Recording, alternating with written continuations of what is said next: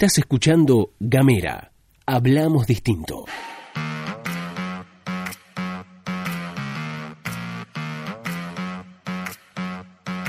Hola, ¿qué tal? ¿Cómo te va? Bienvenido, bienvenida, bienvenida una vez más a la pastilla de Gamera, este micro informativo que distribuimos de lunes a viernes. Mi nombre es Gastón Lodos y mi compañera es Luz Escarpati. Bienvenido, bienvenida, bienvenida. En algunos minutitos nada más te vamos a contar las noticias.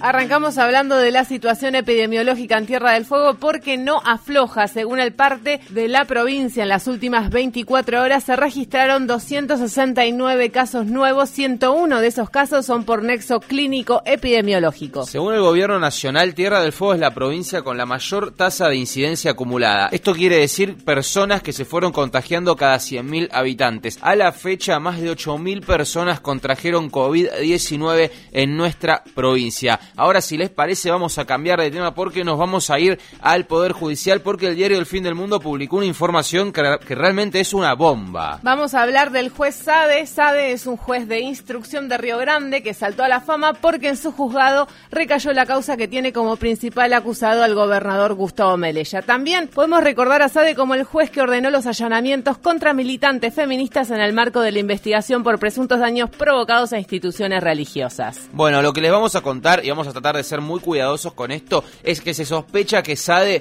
podría haber cobrado dinero para dictar fallos. Repito, podría haber cobrado dinero para dictar fallos y de que le pasaba modelos de escritos judiciales a una abogada para que los presentara en causas en trámite ante su propio juzgado. Esa sospecha surge de una investigación en otra causa en la que se investigaba a esa misma abogada por cobro indebido de honorarios. El juez César Hernández allanó el celular de la letrada y se encontró con con algunas conversaciones polémicas con el juez Raúl Sade. El diario del fin del mundo transcribe hoy un par de esos chats. Amigo, me tenés abandonada. No sé si es por mi deuda o qué. Tengo paradas todas las causas penales en tu juzgado. Ninguna salió. Nada. Me quiero matar. Mis clientes me colgaron. Todos. Hasta no ver algo. Auxilio. Si no, no te voy a poder pagar. Te voy a tener que pagar en género. Porfi, amigo. No abandones a tu amiga. Están todas para resolver. Ahora las veo. Nunca te soltaría. Menos por plata. Ya no me recibís. No me invitas un café. Me tenés completamente abandonada. Pero sí recibís algunas de las chicas de de pollera y bombachita fácil. Esto es un extracto de, eh, la, de supuestos chats que habría tenido el juez Sade con esta abogada. Está publicado en el diario del fin del mundo. Así las cosas. Entonces el juez César y Hernández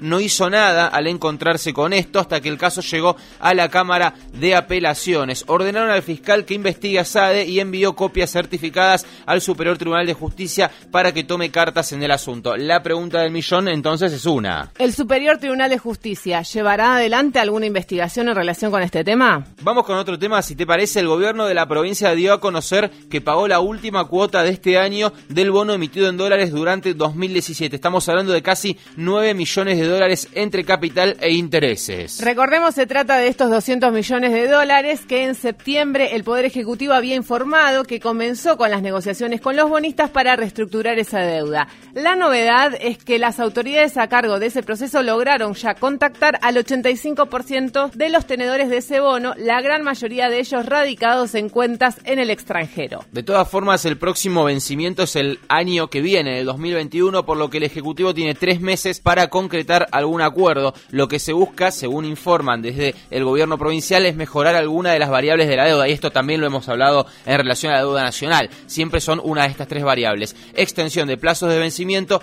quita de capital o quita de intereses. Recordemos que la garantía de pago son las regalías y hidrocarburíferas que se pagan en dólares. A la fecha, la única novedad entonces es que se contactaron con los bonistas. Habrá que ver después cómo avanza esa negociación y si tenemos conocimiento en relación a cuánto se paga por cada dólar emitido. Efectivamente, vamos a los nacionales si les parece, porque este fin de semana dio una extensa entrevista Ginés González García. El ministro de Salud analizó el manejo de la crisis del coronavirus hasta ahora y manifestó que se siente orgulloso por las medidas que se tomaron, porque afirmó que si tuviera que empezar de nuevo haría algunas cosas diferentes, pero ahora se tiene más información que la que se tenía cuando empezó esto. Sin embargo, dijo que el trazo grueso, que la cuarentena es algo para estar orgullosos porque se salvaron muchas vidas. Si nosotros no hubiéramos hecho la cuarentena inicial, las consecuencias serían terribles porque estaríamos en situaciones que nunca quisimos, esto expresó Ginés, y planteó que en el AMBA, por ejemplo, hubo una permanencia sostenida de la pandemia durante 35 días y no estuvo el problema del colapso del sistema de salud. Ahora estamos tratando de que esto no suceda en el resto del país, afirmó el ministro de Salud del Gobierno Nacional. En esa entrevista, Ginés habló sobre la fecha de las vacunas y tiró una bombita,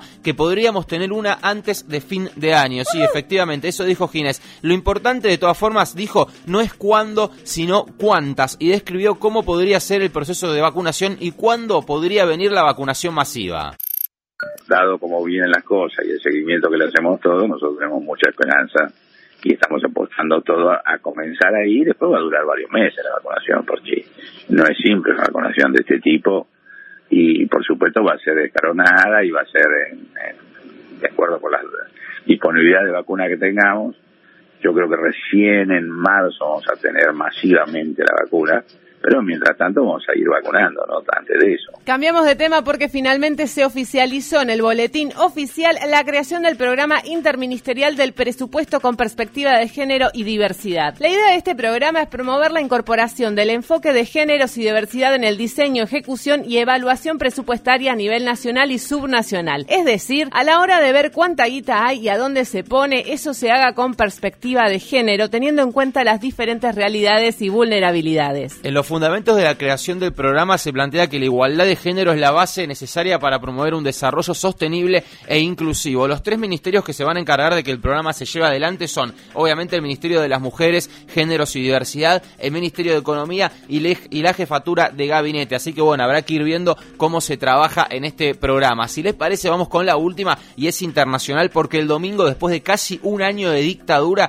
se llevaron adelante las elecciones en Bolivia. Los principales candidatos fueron Fernando Camacho, quien fue uno de los principales impulsores del golpe de Estado a Evo Morales, el expresidente Carlos Mesa y Luis Arce, el candidato del Movimiento al Socialismo, exministro de Economía de Evo. Lo primero que hay que decir es que antes de las elecciones el Tribunal Supremo Electoral de Bolivia había anunciado que no iba a dar a conocer el recuento provisorio de votos, es decir, que hay que esperar todavía algunos días para conocer los resultados finales. Sin embargo, la, la información que está dando vueltas es que Luis Arce, candidato del Movimiento al Socialismo, decía el candidato de Evo, ex ministro de Economía, como recién decía Luz, habría ganado en primera vuelta. La propia presidenta de facto de Bolivia, Janine Áñez, reconoció la victoria en su cuenta de Twitter. Desde Buenos Aires, donde se encuentra exiliado después de haber sufrido el golpe de Estado que dio por finalizado su gobierno en noviembre de 2019, cuando tenía mandato vigente hasta enero de 2020, Evo Morales expresó, hemos vuelto millones, ahora vamos a devolver la dignidad y la libertad al pueblo. Bueno, ahora claramente hay que ver cómo continúan las cosas en Bolivia porque por supuesto está en un estado de excepción desde hace un año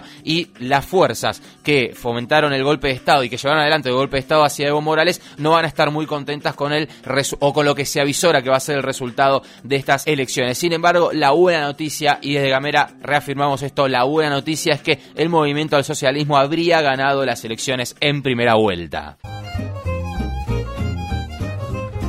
Esto ha sido todo por hoy. Muchas gracias por habernos escuchado. No se pierdan capítulo estreno del podcast a cargo de Mariela López Cordero, Divagaciones Científicas. Además, si querés recibir todos los contenidos de Gamera, podés mandar un mensaje de WhatsApp al 549-2901-502990. Y otra cosa que les queremos contar antes de irnos es que si se meten en nuestro canal de YouTube, Gamera Podcast, van a ver un pequeño adelanto de lo que es el resumen de Gamera. Volvemos con los videitos de los viernes y te mostramos así una pequeña pastillita de lo que va a ser este este viernes vuelve el videíto. Mientras tanto, hasta la próxima.